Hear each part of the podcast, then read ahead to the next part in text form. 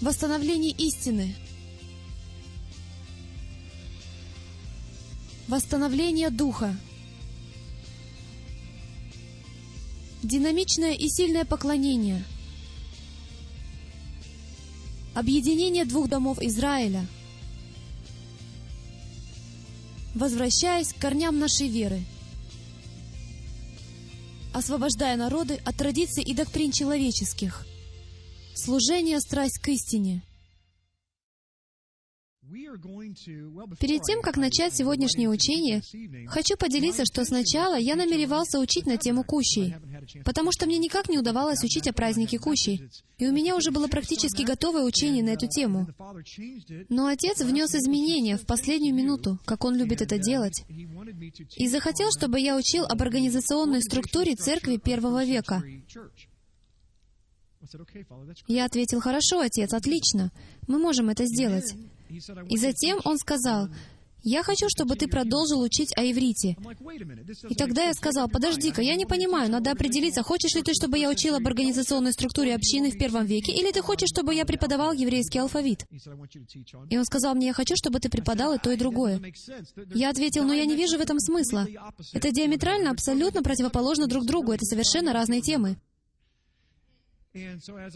И он сказал, да, кто из нас тут Бог? Я что-то забыл? И когда я начал говорить, хорошо, отец, я поработаю на эту тему, я даже не помнил, на какой букве я остановился, и я обнаружил, что я остановился на букве Хэт. И когда я начал более подробно изучать слайды, открывать Писание, углубляться в эту тему, то до меня стало доходить, и я сказал, о, ну надо же, отец, ты просто удивительный. Потому что если вы на это посмотрите, то увидите, что существует определенная связь между этой одной единственной буквой иврита и вами. Существует связь между его алфавитом, его словом, его буквой «хет» и организационной структурой Экклесии первого века, или «такила». Так что мы сегодня копнем эту тему поглубже. И на следующей неделе я, возможно, буду говорить непосредственно... Отец подготавливал меня к этому в течение нескольких недель, чтобы поговорить о том, как же все выглядело на самом деле. Мы все говорим, что хотим быть похожими на церковь первого века, но как это выглядит? Как нам узнать, что они делали? Какие были служения? Какие у них существовали роли? Какие были характерные особенности? Какой была дисциплина? Какой была структура? Ведь мы все хотим быть как они. Мы хотим быть вовлечены в то, что создано по примеру того, что делали апостолы. И за последние, скажем, 15-17 столетий произошел большой информационный провал по этой теме. Поэтому Отец вложил это в меня, наделив это огромной важностью. Так что очевидно, что Он хочет начать эту серию учений этой буквой. Как бы странно это ни звучало. Но следуйте за мной, и пусть Дух Святой движется в вашей жизни в этом направлении, потому что по мере продвижения вперед, я думаю, вам это станет более понятно. Буква «хэт». Здесь вы видите две крайности пиктографической буквы. Справа вы видите современный, как его называют, квадратный шрифт буквы «хэт». И слева вы видите древнюю пиктографию. Это пиктография еще до древнееврейского. И древнееврейская буква похожа на пиктографию. И мы поговорим о том, что это означает. Каждое слово в Писании имеет свое значение. Знаете ли вы, что в Слове Божьем нет ни одного артикля, у которого не было бы цели и предназначения? Можно сказать, что каждый член, являющийся частью тела Мессии, имеет цель и предназначение и духовный дар. И вы не можете читать Писание и говорить, что рука может сказать ноге «ты мне не нужна», или сказать определенной букве в Писании «ты мне не нужна». Каждая отдельная буква помещена там по определенной причине. Кто согласится со мной, что нашему Творцу важны все эти детали, и что каждая буква имеет также и численное значение? Так что если вы хотите произнести букву «один» на еврейском, то это будет «алев», потому что «алев» — это первая буква в алфавите. Итак, мы проведем краткий обзор, просто чтобы дойти до нашей буквы. А мы на восьмой букве еврейского алфавита «хет». Так что я собираюсь потратить все 60 секунд на повторение предыдущих семи букв. Каждая буква в еврейском алфавите рассказывает историю. Внутри буквы находится что-то более глубокое. Это не так, как в английском алфавите, где буквы существуют только для того, чтобы образовывать слова. В еврейском это как ваше имя, которое имеет значение — Как вы думаете, откуда это взялось? Это не пришло из английского. Это произошло из еврейского, потому что только в еврейском и в семитских языках каждая буква имеет свое значение и число. Поэтому, когда вы соединяете все это вместе, то вы видите потрясающие связи. Кстати говоря, число 666 — число имени Антихриста. Откуда, как вы думаете, оно произошло? Оно происходит из глубины этого алфавита. Давайте приступим. Алиф. В пиктограмме это бык, означает силу лидера, окей? Бет значит просто дом. Открытый дом. Или чрево. Чрево женщины, которая дает рождение. Это что-то, что дает жизнь из дома. Гимель — это просто верблюд. Буква изображает богатого человека, сидящего на верблюде, который невероятно щедр. Затем буква Далит изображает две вещи. Она как бы немного под наклоном. Это изображение бедняка или кого-то, кто в нужде и кто держит свою дверь открытой, ожидая получить. Открытая дверь. Хей — это парень, прыгающий вверх-вниз. Откровение, вот что это значит. Или смотри, хей, привет! Вот что это, в общем-то, значит. Хей, откровение. Вав, вы практически можете видеть это на пиктограмме. Это гвоздь. Как железнодорожный крепеж. Гвоздь или крючок. Что-то, что соединяет. Зайн — довольно удивительная буква. Это плуг.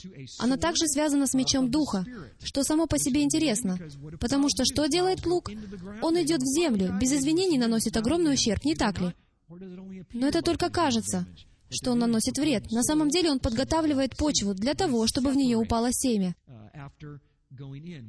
Он разделяет после того, как входит в землю. Что Иешуа говорит о Руахе? Что он проникает куда?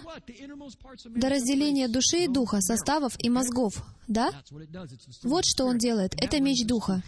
И это приводит нас к букве Хет. Теперь вернемся назад. Как я вам уже говорил, это целый путь. У нас есть сила лидера дома, щедро дающая тем, кто в нужде, что открывает дверь для откровения о гвозде и о мече Духа. Итак, вот что у нас получилось до седьмой буквы. И все это привело нас к букве Хет. И она произносится как Иоганн Себастьян Бах. Твердая Х. Скажите все Х. Хет. Хет. Не плюньте на голову впереди сидящего. Но вы поняли, да? Это гортанный звук, произносимый задней частью гортани. Это просто эволюция этой буквы, так что вы можете видеть, как она развивалась. От сегодняшнего дня квадратной формы до двух тысяч лет назад. Ассирийский шрифт Ктав Ашури — это то, что видел Иешуа, когда открывал свиток Торы. Он, скорее всего, видел эту букву именно такой. Три тысячи лет назад вы бы видели ее такой, в древнееврейском шрифте Ктав Иври. И вы видите на таблице пиктограмму, существовавшую примерно четыре тысячи лет назад. Итак, давайте выясним, что означает эта буква в уровне толкования «пшат», а также в буквальном значении и в пророческом значении? Это забор, или ворота, или палаточная перегородка. Вы можете сразу это увидеть. Когда я спросил своих детей, не показывая им, что это, я сказал, на что это похоже? Первое, что они ответили, это похоже на забор. Или на стремянку, сказал один из моих детей. Так что вы увидите здесь связь, когда мы копнем глубже, что это забор. Это забор. А что делают заборы или палатки? В основном это как стеновые или палаточные перегородки. Вот что означает буква «хэт». Поэтому я задам вам вопрос. Мы только что отпраздновали праздник Кущи. Какую функцию выполняют палатки? Они служат укрытием. Еще что они делают? Я задам вам вопрос. Кто из вас хотел бы пойти в горы Колорадо и спать в диких местах, в какой-нибудь глуши, без палатки? Со львами, тиграми, медведями, змеями и всеми прочими. Но этим утром меня посетила такая забавная мысль, что мы едем в Колорадо и берем с собой палатку со стенками, которые почти просвечиваются, и при этом почему-то чувствуем себя в безопасности. Не знаем как или почему, но мы можем поставить палатку. Это похоже на то, когда мы ездили на охоту в Колорадо лет 15 назад. И у меня была палатка размером с мое тело. И я ни за что на свете не пошел бы туда без своей палатки. Но каким-то образом я чувствовал себя защищенным от медведей, если у меня была моя маленькая палатка, и мне это непонятно. Но что я хочу этим сказать, и мы поговорим об этом, палатки защищают. Когда ты внутри палатки, то чувствуешь какую-то защищенность. Какая функция у забора? Что мы видим на этой картинке? Что находится по ту сторону забора? Там бассейн. Тогда какова функция забора на этой конкретной картинке? Для того, чтобы защитить то, что находится внутри. И он отделяет, да? Вот что делают заборы. Они отделяют и защищают. И на этой конкретной картинке вы видите почему. Вы не хотите пойти в зоопарк, в котором нет ограждений. Ограждение — это очень важно, да? И вы знаете, это важно как для вашей безопасности, так и для животных. Что произойдет, если животное кого-нибудь укусит? Его усыпят. Это почти неизбежно.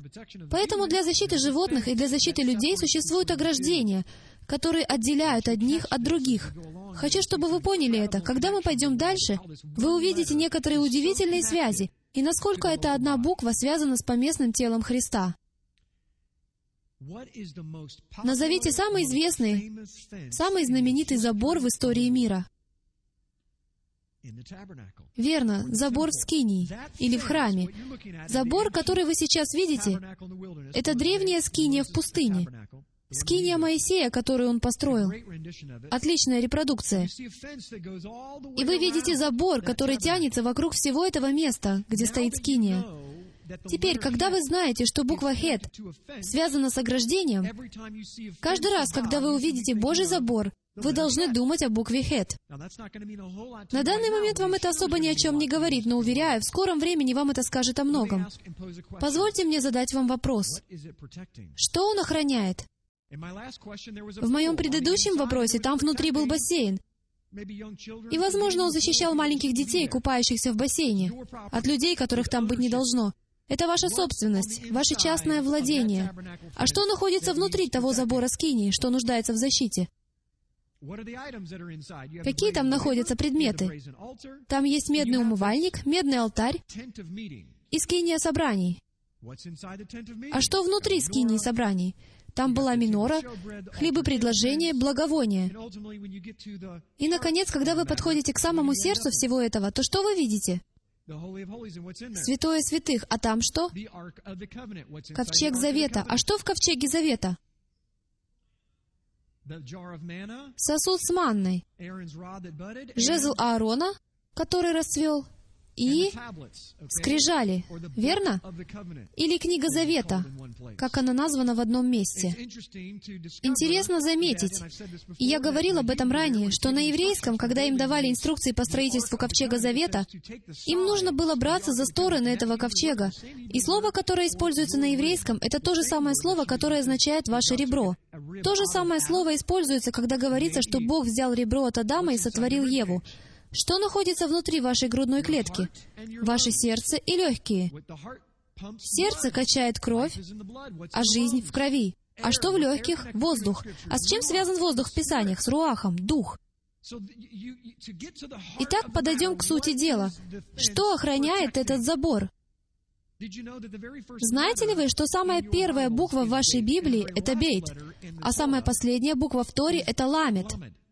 Если сложить эти две буквы вместе, то получится слово «лев», что на еврейском означает «сердце». Сердце Бога — это Тора. Сердце Отца — это Его Сын. И, возможно, поэтому Он назван Словом, ставшим плотью. Потому что Он и есть Слово, да? И я задаю вопрос, зачем Творец нуждается в защите? Что происходит? Зачем здесь вообще нужен забор? Какая в этом цель? Нам нужно это выяснить, потому что по поводу забора возникает множество вопросов. Вот я задам вам вопрос. Был ли забор в Эдемском саду? Нет. Когда человек согрешил, то что произошло? Он был помещен куда? За пределы сада. И что произошло тогда? Что сделал Яхве? Он взял двух огненных ангелов, первый забор под электронапряжением, и поставил их перед деревом жизни, чтобы не подпускать их к жизни. Знаете ли вы, что жезл Аарона был сделан из миндального дерева? Знаете ли вы, что древо жизни было миндальным деревом? Поэтому я снова задаю вопрос. Что защищает забор? Эдемский сад. Где пребывает присутствие Яхвы? У древа жизни. Что они охраняли? Путь к жизни вечной, чтобы сохранить их от вечной жизни в их падшем состоянии. Что бы произошло, если бы какой-нибудь рядовой левит решил однажды войти в святое святых? Он бы явно провел вечность в падшем состоянии. Он защищает свой народ от своего присутствия чтобы их не убить. Я знаю, это звучит странно и резко, но мы не в таком духовном состоянии. Вот почему первосвященник мог входить в святое святых только раз в год, и он должен был ходатайствовать и за свой грех, и за грех всего Израиля, и за левитов. В каком-то смысле ему нужно было быть совершенным в глазах Яхвы, чтобы не погибнуть в его присутствии. Вот почему там было так много уровней защиты от самого сердца Яхвы, до того места, где находился весь народ. Почему бы ему не поместить ковчег Завета прямо среди народа? Что происходило, если дотронуться до ковчега Завета? Конец игры. Там нужна была защита. Я вас уверяю, что это не для его безопасности. Ему не нужна защита. Защита сделана для нас. Для чего я все это говорю? Давайте просто продолжим. Древняя буква Хет. Как она выглядит? Похоже на забор, мы это уже выяснили. Давайте приблизим изображение забора, который стоял вокруг скинии. Вы видите здесь букву Хет? Видите? Вот буква Хет. А это приближенное изображение забора. Внимательно на это посмотрите, и что вы видите? Как насчет свитка Торы? Мне это очень удивительно, потому что свитки Торы — это не листы формата А4. Она свернута в свиток. Кстати говоря, когда я был в Израиле, то мне выпала возможность стоять на том самом месте, где Моисей помазал Аарона, чтобы тот повел израильтян в землю обетованную. И мы вытащили свиток Торы, написанный 500 лет тому назад.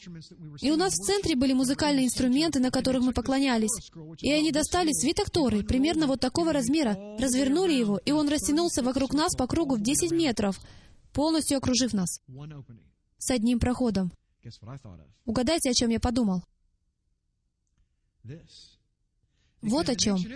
Потому что в Древнем Израиле, когда вы думали о заборе, то сразу же все понимали, что вы говорите о Торе, потому что Тора была оградой, наставлениями для жизни или для смерти, в зависимости от того, соблюдаете вы их или нет. И этот забор, свиток Торы, проходит по всему периметру Ковчега Завета и оставляет один проход — это прекрасная иллюстрация сердца Бога, окруженного Его Словом, и только с одним входом внутрь. Кто-то из вас, должно быть, уже догадался — это не что иное, как Евангелие. Вся скиния в пустыне говорит об Иешуа, и это есть не что иное, как Евангелие. Это его GPS-навигатор и дорожная карта того, как добраться из пункта А к сердцу под крышкой ковчега, находящейся у отца на коленях. Это наставление, и все начинается с буквы «Хэт», из понимания того, что эта буква означает, и ее важности для вашей жизни и для поместной общины. У Ковчега Завета было четыре уровня защиты. Вот как это было. Это вид с высоты птичьего полета на чертеж скинии Моисея. Слева вы видите квадрат еще с двумя квадратиками внутри. Это скиния собрания.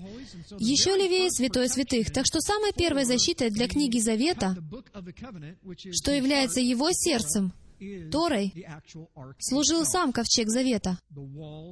Стенки ковчега были забором. Они защищали ее. Вторая защита для книги Завета, для самой Торы, это занавес, отделяющий помещение святого святых. Третья защита — это сама скиния собраний. И четвертая — это сам забор, ограждающий всю территорию скинии собрания. Весь внешний двор с медным умывальником — алтарем и так далее. И вот эти четыре защиты ограждают людей от присутствия Яхвы. И вы начинаете далеко за пределами завета, за пределами забора, там, где народ, и вы нечисты. Но чем ближе вы приближаетесь к завету с Создателем, чем больше свободы вы приобретаете, и чем ближе Он позволяет вам подойти к пониманию того, кто Он есть, то тем больше вы сталкиваетесь с уровнями, с теми же самыми уровнями, что позволяют вам, как и древним израильтянам, подойти ближе к трону, можно так сказать. Есть Тора, предписания и заповеди, согласно которым человек становится либо чистым, либо нечистым.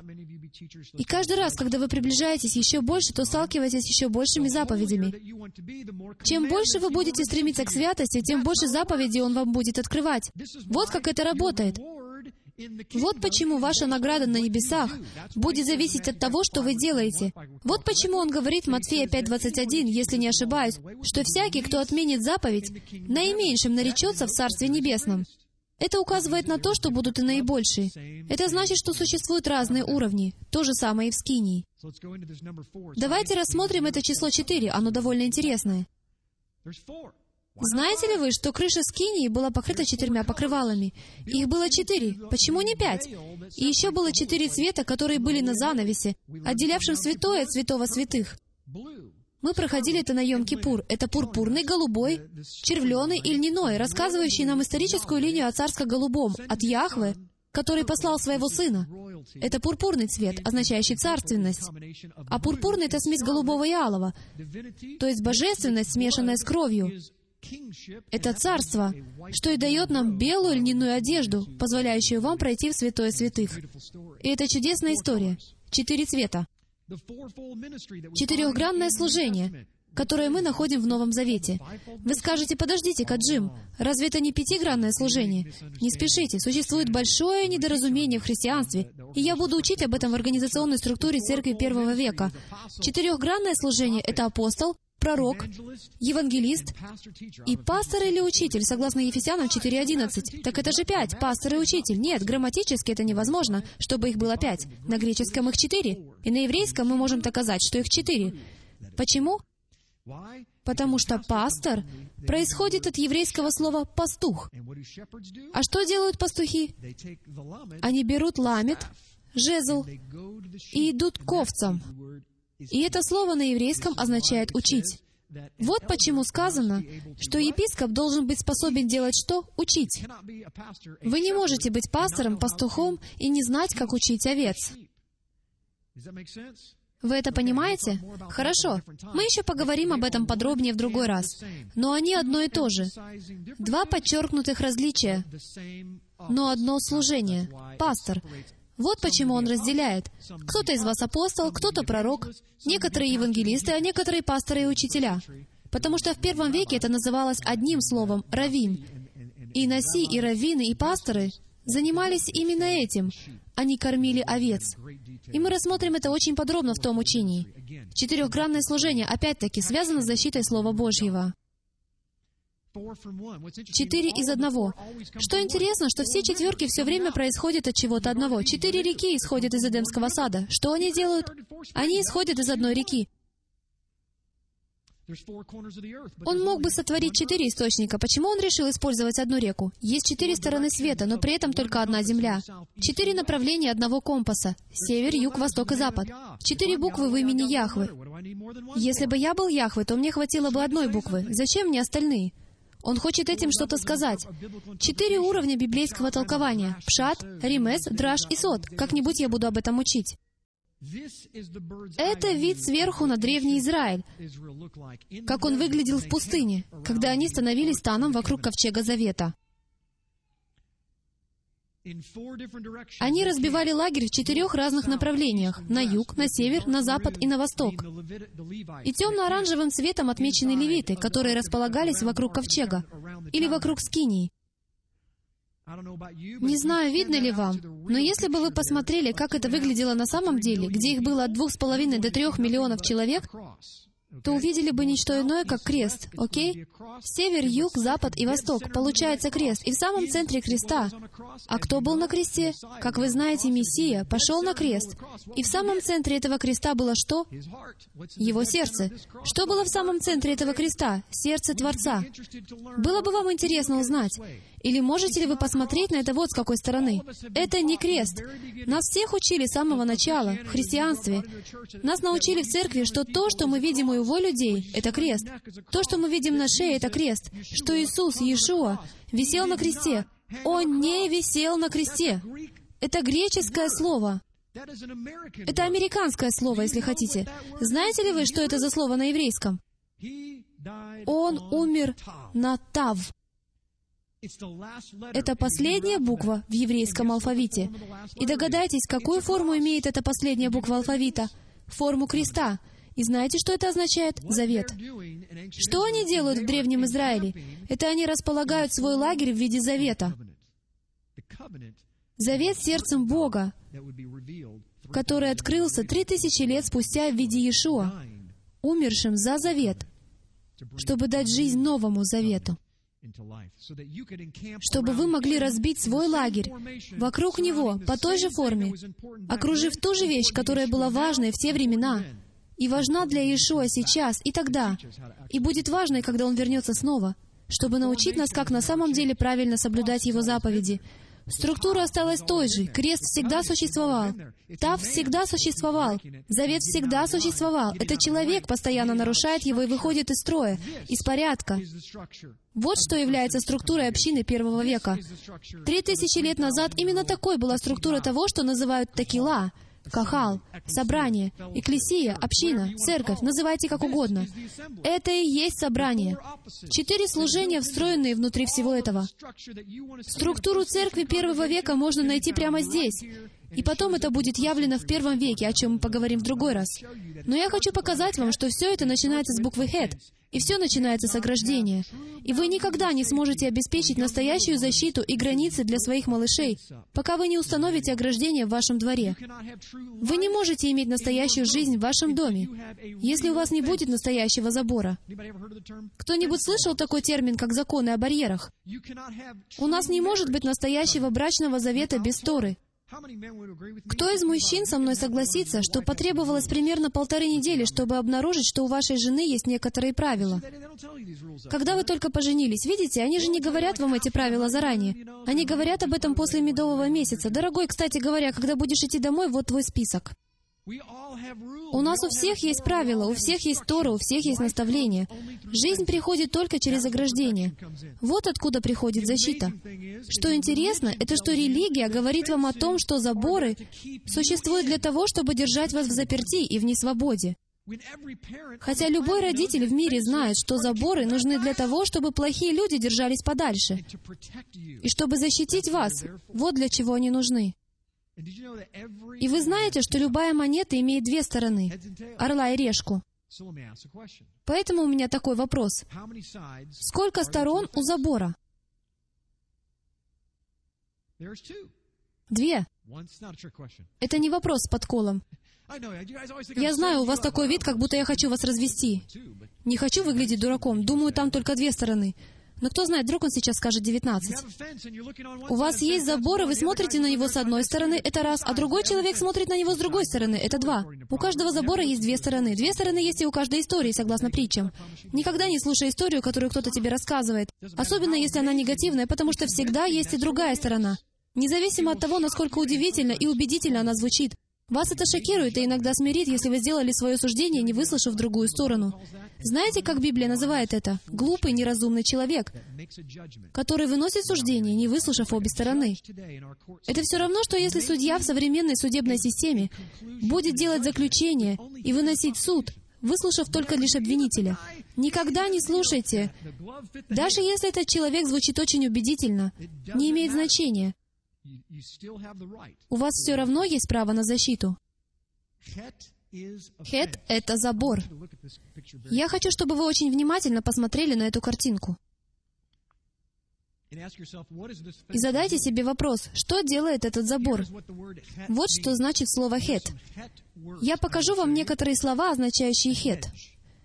изгородь, забор, стена, межа,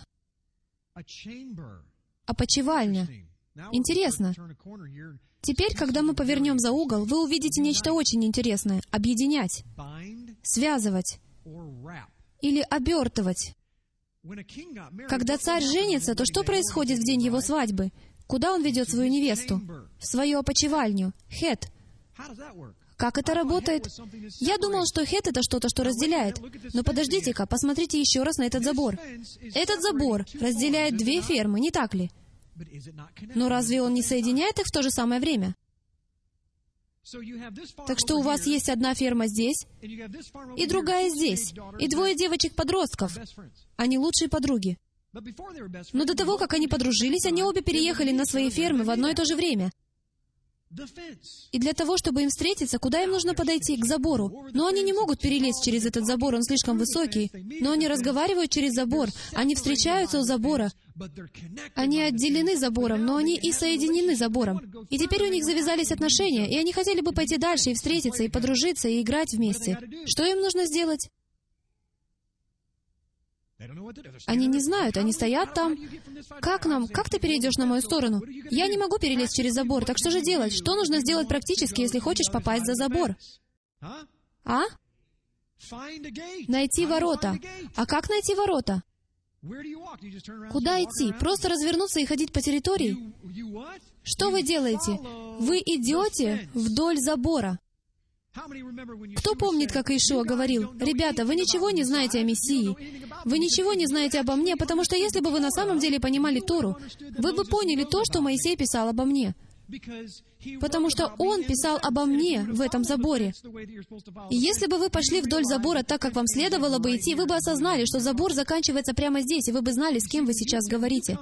Понимаете, когда вы подходите к забору в Древнем Израиле, допустим, вы слепой, хорошая духовная аналогия, мы все поначалу слепы, и вы хотите знать, как вам попасть к Богу, как мне попасть к Отцу, как мне попасть к этому Богу, которого Писание называет Яхве. И вы подходите, и вдруг, бах, натыкаетесь на забор. Вы начинаете ощупывать, и что вы тогда делаете? Вы начнете идти вдоль этого забора. Знаете, большинство людей скажет, нет, это должно привести меня к Отцу. Так что я просто буду ждать здесь.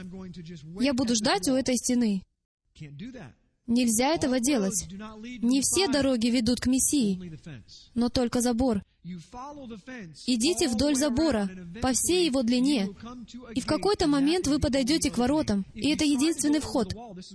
Если вы попробуете перелезть через стену, это то, о чем говорил Иешуа в Бритхадаша, когда говорит, что «Я есть им путь, истина и жизнь, никто не приходит к Отцу, как только через Меня». Но он говорит, не используйте никакие другие пути. Это автоматически указывает на то, что существует другой путь к Отцу. Это оккультизм. Это сверхъестественное. Это то, как шаманам в Африке и им подобным удается проникнуть в сверхъестественное. Туда, где находится Яхве. Но их выбрасывает обратно вниз. Им нельзя. Это похоже на блокировку броска соперника в баскетболе. Им нельзя туда входить, потому что существует только один вход. Можно было попытаться перелезть через этот забор в Древнем Израиле, но это никуда не привело бы. Вы были бы отвергнуты. Вы должны были войти через восточные ворота и пройти положенный порядок действий. Кто со мной согласится, что книга Левит, возможно, не самая ваша любимая книга, или книга числа? О, второзаконие, все эти подробности и процедуры. Бог — это Бог структуры. Я могу сказать, что одна из самых больших проблем на сегодняшний день заключается в том, что нам не хватает библейской структуры. Мы даже не знаем схему действий. Мы не знаем, что нам делать, когда мы злимся. Ну, мы кричим, это у нас хорошо получается, и машем кулаками, и все такое. Но какова правильная схема действий, когда что-то происходит в вашей жизни? Когда вы хотите попасть из пункта А в пункт Б.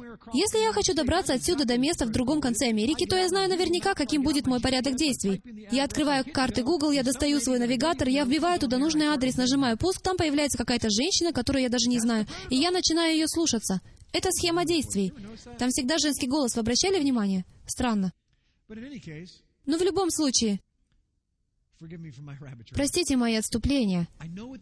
Я знаю, какова схема действий.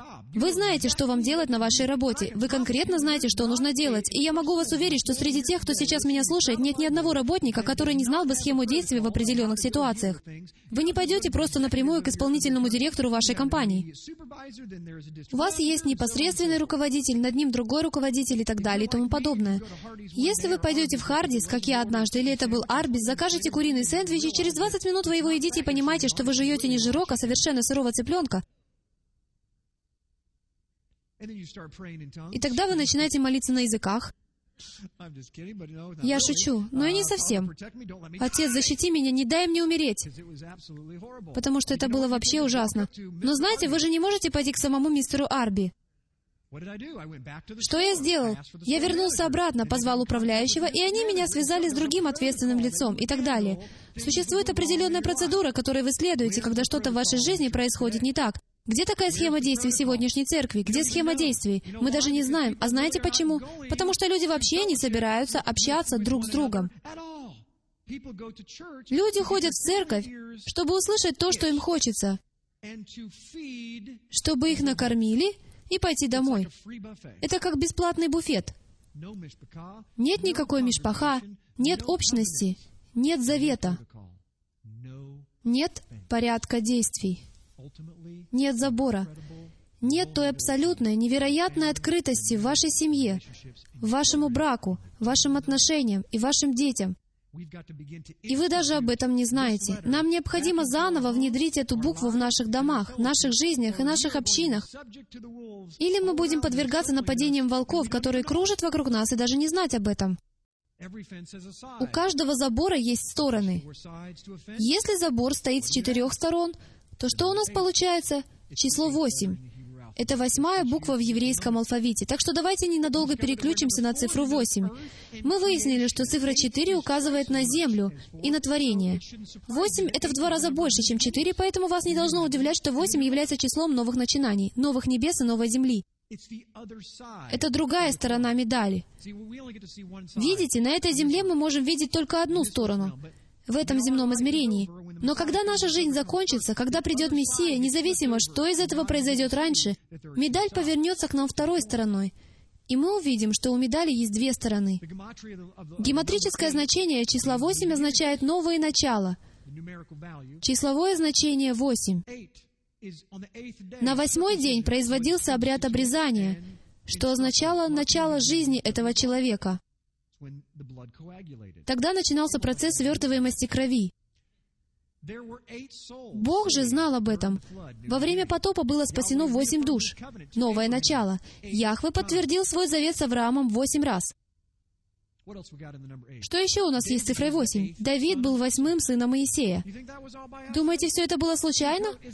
Праздник Кущи, который указывает на пришествие нового мира, длится восемь дней. Это все указывает на брачный пир Агнца и тысячелетнее царство правления Мессии. И Иешуа воскрес в первый день недели, но по сути это был восьмой день, новое начало. Первый день и восьмой — это один и тот же день. Давайте пройдемся по нескольким словам, содержащим букву «хет». Это одна из букв в еврейском алфавите, которые изобилуют. Когда смотришь на все слова, начинающиеся с буквы «хет», то видишь эту феноменальную связь, дающую понимание, что на самом деле значит эта буква? Посмотрите. Хаим — жизнь. Хая — живущий. Хасидут — посвящение жизни. Хокма — это мудрость. Хавура — община. Хоб — грудь. Хен — благодать. Хет — забор. Хинам — бесплатная свобода. О, мы меняем значение или они взаимосвязаны? Хавар — друг. Хесед — милость. Хадар — ограждать или палаты. Хата — это грех. Как все это увязывается воедино? Хаба — сокрытый. Хабаб — лелеять. Хаб — законное связывание. Хибел — веревка, связывание под залог. Хабак — обнимать. Хабар — объединять. Кто-нибудь замечает какую-то связь? Что мы видим, это что буква Хет связана с чем-то, что разделяет и что объединяет. С чем-то, что говорит, это на этой стороне, а это на этой стороне. Здесь есть разделение, но здесь есть и объединение. Что-то, что связывает вместе, когда один забор соединяет два участка земли. Вокруг Скинии был один забор, но позвольте задать вам вопрос. Он определенно отделяет внутреннее от внешнего, чистое от нечистого. Но в то же самое время, разделяя, он и объединяет, и соединяет. Это та самая вещь, что позволяет народу соединиться с тем, кто находится внутри забора. Без забора они погибнут. Они не способны. Нечистое не может предстать перед чистым. Поэтому что делает забор? Забор говорит, говорит о том, что вы подошли к барьерной линии своей жизни, и вам нужно принять решение. Вот что делает Тора. Что было сказано на горе Синай? «Сегодня я даю вам выбор, благословение или проклятие. Если хотите соблюдать мои заповеди, то благословение, если нет, то проклятие». Это ваш выбор. Вы натолкнулись на мою руку. Сделайте выбор, куда вы хотите идти. Так что это начинает соединять. Это разделение для тех, кто решает не следовать этим путем, и соединение для тех, кто следует. Вы подошли к такому моменту в своей жизни, когда хотите видеть чудеса? Маленькие или большие, средние или огромные, неважно. Вы хотите видеть руку Отца, действующую в вашей жизни. Вам нужно подойти к забору, нужно подойти к его участку и сказать, «Отец, что ты хочешь, чтобы я делал?» Потому что я вам гарантирую, что жизнь — это не что иное, как путеводитель для попадания в цель для принятия решений. Может быть, вы приняли неверное решение. Не сдавайтесь на этом, примите правильное решение, развернитесь, пойдите в обратном направлении. Отец благословит вас за это. У вас есть какой-то багаж, у вас есть какие-то последствия тех выборов, или ошибок, или слов, что вы кому-то сказали, или мысли, или что бы это ни было. Ну и что? Не позволяйте врагу удержать вас в замешательстве, или под давлением, или депрессией из-за последствий ваших грехов. Перестаньте циклиться на вашем грехе. Есть Бог. И начните идти в правильном направлении. Потому что если вы пройдете вдоль по этому забору достаточное время, дамы и господа, то вы в конечном итоге придете к пути истине и жизни. У вас будут жизни благословения, которые придут в вашу жизнь. Все дело в сеянии правильных семян. Я хочу сейчас обратить внимание, и мы закончим с этим следующим разделом. Обратить ваше внимание на то, как видел это Иешуа, когда он открыл свиток Торы. Вот на что он смотрел — на самом деле он видел две буквы, буква «Вав» справа и буква «Зайн». Они, в общем-то, образовывают еврейский шрифт, который читал Иешуа. Большинство еврейских букв в еврейском алфавите соединены более чем одной буквой. Поэтому у слов появляются множественные значения, потому что те из вас, кто изучал еврейский алфавит, знают, что «Вав» — это гвоздь, что связано с заветом через гвозди, с Иешуа. Вы знаете, что Зайн — это что? Это плуг и меч Духа. Что такое Хет? Хет — это не что иное, как Иешуа плюс Дух равняется забор жизни. Забор Торы — это не просто статический документ, который обволакивает сердце Бога.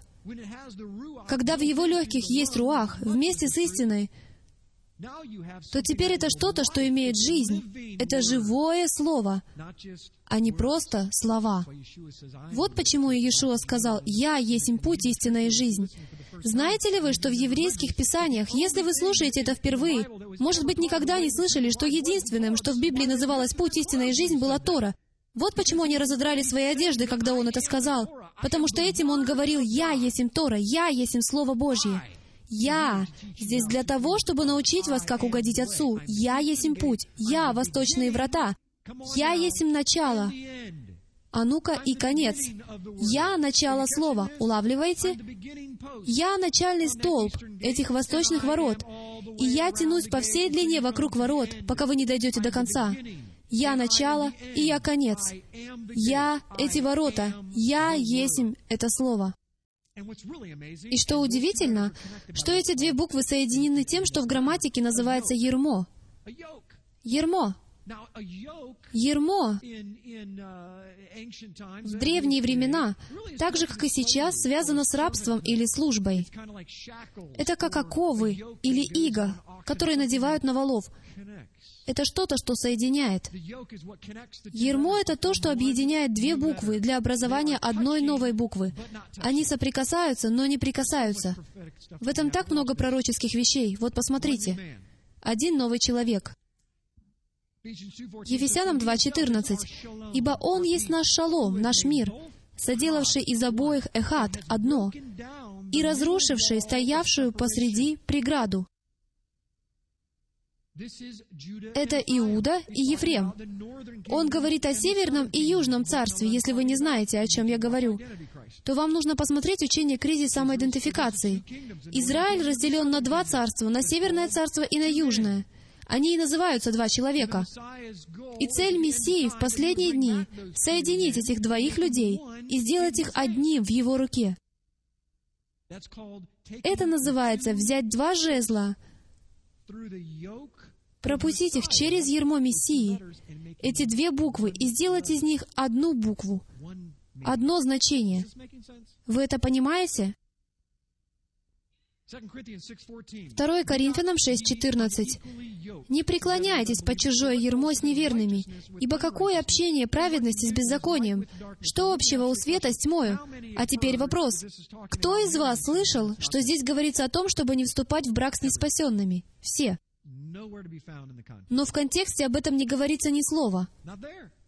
Не здесь. Я смотрел десять раз даже на греческом. Нет такого. Единственное, что близко по значению, это слово «общего». Но слово «общий» просто означает «общение». Это может означать близкое общение, а может значить просто товарищеские отношения. Но нам не следует преклоняться под ермо. Видите, проблема в том, что мы не знаем, что значит преклоняться под ермо, потому что мой следующий вопрос будет таким. Если нам не следует преклоняться под чужое ермо с неверными, тогда с кем нам нужно преклоняться? Видите, здесь нет ни души, кто осмелился бы ответить на этот вопрос. Тогда я спрошу еще раз. Если вы не должны преклоняться под ермо с неверными, то с кем тогда преклоняться под ермо? С верующими. Потому что в контексте не имеются в виду ваши отношения с Богом. Здесь идет речь о межличностных отношениях в Коринфе. Он не хочет, чтобы мы преклонялись под ермо с неверующими, так что по умолчанию можно сделать вывод, что, напротив, вполне нормально преклоняться под ермо с верующими. Вам понятна моя логика? Теперь нам нужно выяснить, что значит ермо. Что значит преклоняться под одно ермо? Потому что проблема в церкви 21 века, если можно так сказать, в том, что мы не знаем, что значит преклоняться под ермо. Мы не преклоняемся под ермо. Вот это ермо. Это ермо.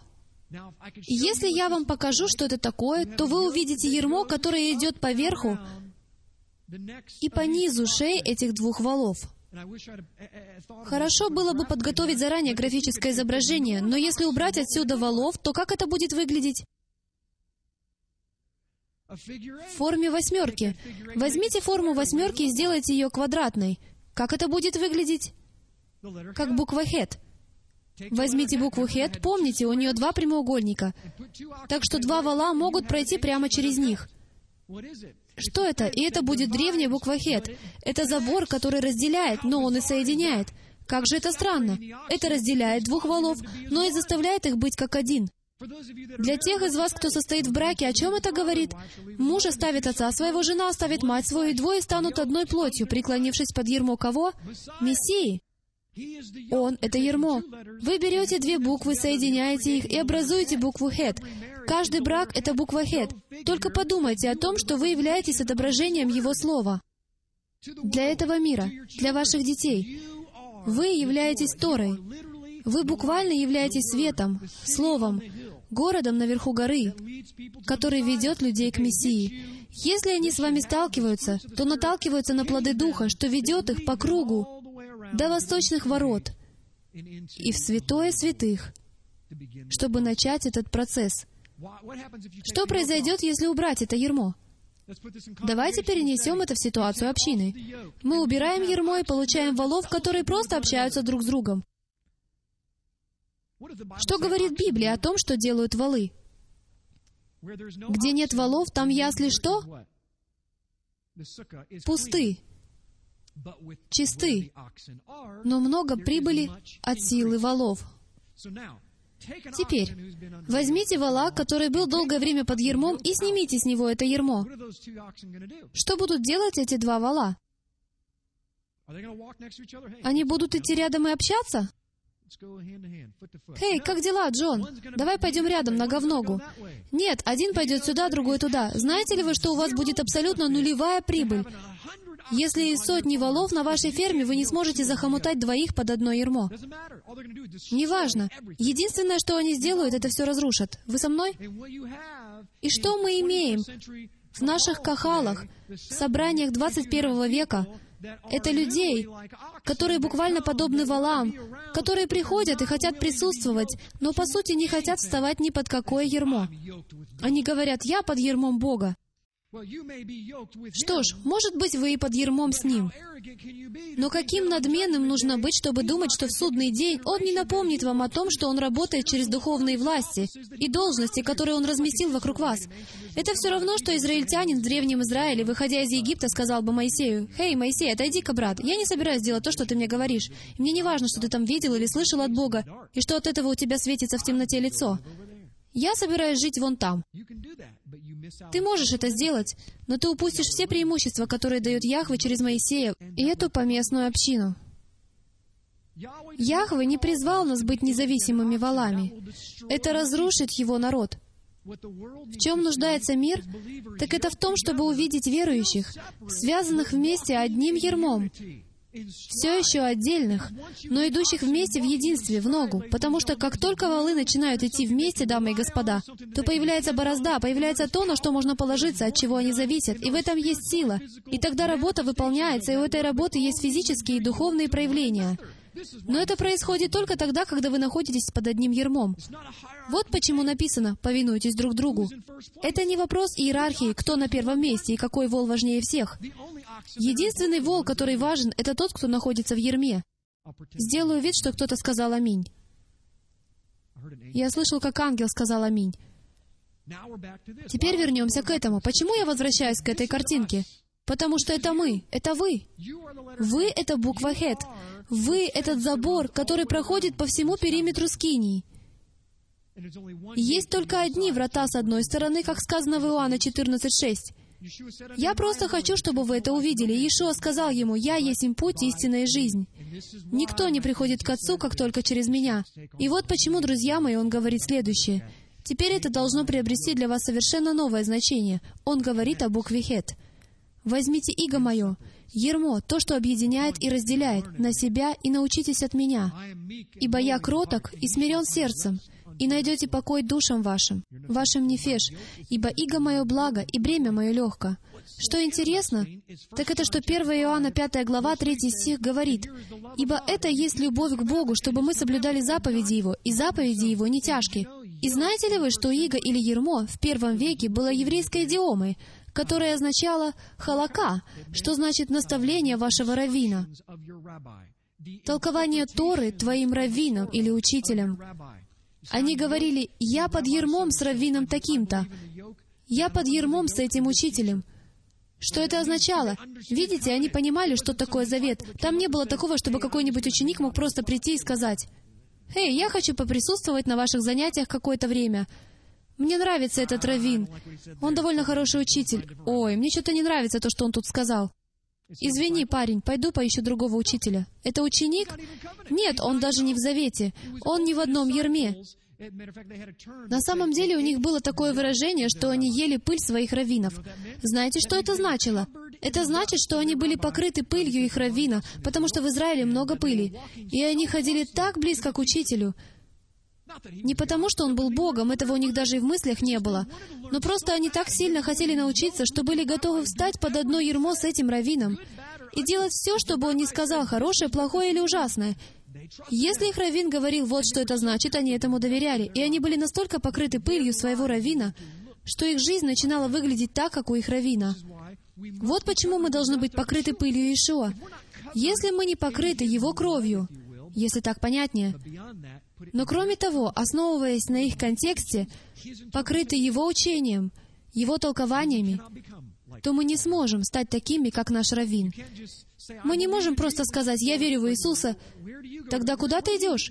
С кем ты под одним ермом? Могу я задать тебе вопрос, потому что Дух Святой говорит сейчас через меня. С кем ты под одним ермом? Может быть, некоторые из вас не могут встать под ермо. Но если вы можете, то с кем вы становитесь под ермо? С кем вы идете вместе? На кого вы похожи? Я сказал во время поклонения, кем вы хотите быть? Каково ваше желание? Что внутри вашего сердца? Сделали ли вы провозглашение, гласящее, как в браке вы не можете просто жить со своей женой или мужем? Вы входите в формальный завет со своим мужем или женой, который гласит, «Я встаю под ермо в хорошие и в плохие времена. Вот где меня хочет видеть Отец, пока смерть не разлучит нас». Что ж, я не говорю, что вы должны вставать под ермо вашей церкви до конца вашей жизни. Я не знаю. Я прохожу через это так же, как и вы. Но я могу вам сказать, что в первом веке была такая вещь, как близкое общение в семье Мишпаха, и завет, и преклонение под ермо. И я не вижу этого сегодня. Не в таком виде, как это было тогда. Кто хотел бы продать все, что у вас есть? Поднимите руку. А они это делали. Любим ли мы друг друга? Или знакомы ли мы вообще друг с другом? Задаюсь ли я вопросом, продам ли я что-то ради тебя, не говоря уже о том, умру ли я за тебя? Надеюсь, вы понимаете мое сердце касательно этого вопроса. Отец хочет, чтобы мы начали процесс, в котором мы хотя бы зададимся вопросом, что это за ермо, и как я это делаю. И если я это должен делать, то как мне сделать это еще лучше? А если нет, то как я могу рассмотреть, что это значит? Дай мне какое-то время, чтобы понять эти вещи в следующие несколько недель. Иго Иешуа что является нашим самым главным игом. Это наставление, которое направляет нас прийти к сердцу Отца, который приносит жизнь. Итак, давайте прочитаем итоговые заключения о букве «Хет» и как она относится к вам и ко мне.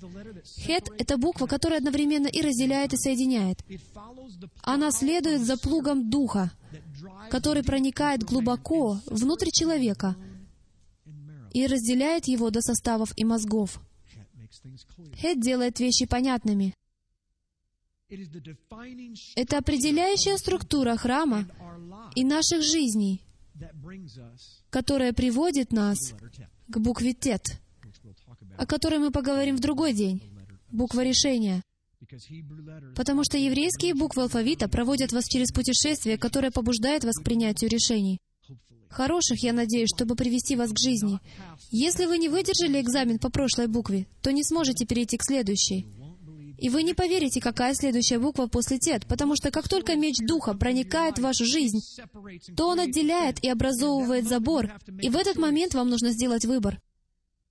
И если вы делаете неправильный выбор, то застреваете в корзине со змеей, а это именно то, что означает эта буква.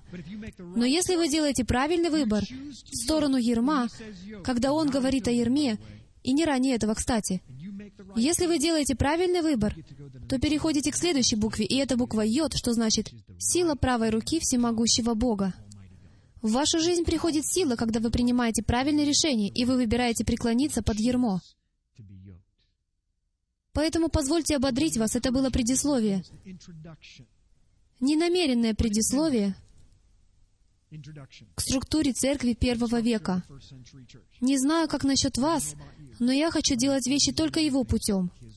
Люди и их церковная иерархия привели нашу жизнь в полный беспорядок. Все мы пришли из разбитого и болезненного прошлого внутри того, что сегодня называется церковью. Мы сгорели. Мы видели лидерство, которое злоупотребляло властью, что бы это ни значило. Теперь настало время вернуться к чему-то настоящему, к чему-то горизонтальному, где ни одна голова не возвышается над другой, но есть только роли, как в вашем браке. И я смею предположить, что порядок в церкви первого века работает точно так же, как ваша семья. Потому что все, от бытия до откровения, говорит о браке. Все говорит о ктубе, о брачном завете. Вы согласны? Все вокруг брачного завета. Поэтому вас не должно удивлять, что он построил поместную общину с забором, со структурой. Это не просто как «Хей, приходи послушать учение Джима, или Брэда, или Рико, или кого-то еще». Смысл не в учениях. Смысл в том, чтобы встать под ермо. Учение — это всего лишь инструмент, который подводит вас к такому духовному моменту, когда вы оставляете свои страхи и приходите, отбросив свои стены ради близкого завета друг с другом и любви друг к другу, уважая дары и роли в теле. Какими бы ни были служения, это всего лишь роли, которые составляют тело. И если какая-то голова возвышается, какое-то служение, четырехгранное служение, то эта голова должна склоняться перед телом постоянно. Не делая то, что указывает делать тело, но в позиции служителя. Как ваша жена служит вам в качестве помощницы. Вы оба должны склоняться как можно скорее, потому что мы должны повиноваться друг другу в любви. И слово «повиноваться» на еврейском — это то же самое слово, от которого образовалось имя Нафан, или Натан, что значит «давать». Это ли не удивительно? Все говорит о даянии, потому что он был самым главным даятелем, когда отдал нам своего сына. Давайте встанем. Я молюсь, чтобы вы больше никогда не смотрели на еврейский алфавит по-старому. Я молюсь, чтобы это зажгло внутри вас желание изучать древний алфавит, чтобы когда вы видите его, то вы видели буквы, которые что-то для вас значат.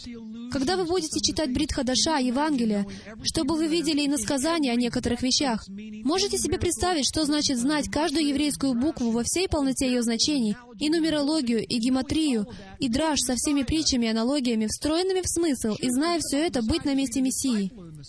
Хорошо, забудьте о Мессии, просто будьте учеником Мессии, который знает еврейский язык во всей полноте. Чтобы, когда Он сказал что-то, вы бы сказали, «Ого, вот это да!» Вот какими нам нужно быть, дамы и господа. Мы не должны быть отделены от тела. Мы уже были отделены от него так долго. Сколько лет? 3200 лет, 3000 лет. От четырех концов земли Отец пытается объединить нас. Да, у нас есть разбитые отношения, нам нужно над этим работать, мне нужно работать над этим. Наступило время внимательно следить за завершающей фазой войны. Единство в теле — это свет для народов. Аминь. Давайте помолимся. Отец, мы просим Твоего руководства. Мы просим, чтобы Ты научил нас о том, что является Твоей структурой, что означает Твой забор, когда речь идет о поместном теле, когда речь идет о семье. Научи нас Твоей Торе, Твоему руководству о порядке действий. Научи нас, как любить Тебя, как жить Тобой. Помоги нам быть глазами для слепых и ушами для глухих, Помоги нам быть устами для немых. Ава, я молюсь, чтобы все, что мы говорим, делаем и думаем, исходило из Твоего сердца. Господь, Ты знаешь, что в моем сердце есть только одна вещь — это научить людей, как им быть всем, кем они могут быть в Тебе, чтобы это маленькое тело могло стать истинным, мощным светом для народов. Отец, я прошу, чтобы Ты смирил каждого из нас, начиная с меня. Прости меня за мои ошибки. Открой мои глаза на вещи, которых я не вижу. Спасибо за Твой прекрасный язык, за Твое прекрасное Слово. И спасибо Тебе за Твоего Сына. Я молюсь, чтобы Ты взял нас дальше, чем внешние дворы, дальше, чем священники, которые поют Тебе хвалу. Возьми нас во святое святых. Вот где мы хотим видеть Твое лицо. Ты благой и святой Элохим. Спасибо за то, что учишь нас и снова направляешь Твой кахал в землю обетованную. Один народ под одним Богом и под одним законом. Во имя Иешуа, и все сказали «Аминь». Теперь вы свободны. Спасибо, что присоединились к служению «Страсть к истине». Служение стрелы Ефраима существует только благодаря пожертвованиям верующих, как вы. Чтобы обеспечить выживание этого служения, пожалуйста, посетите нашу страницу «Помощь» на www.ephraimzeros.com. Нам нужна ваша поддержка.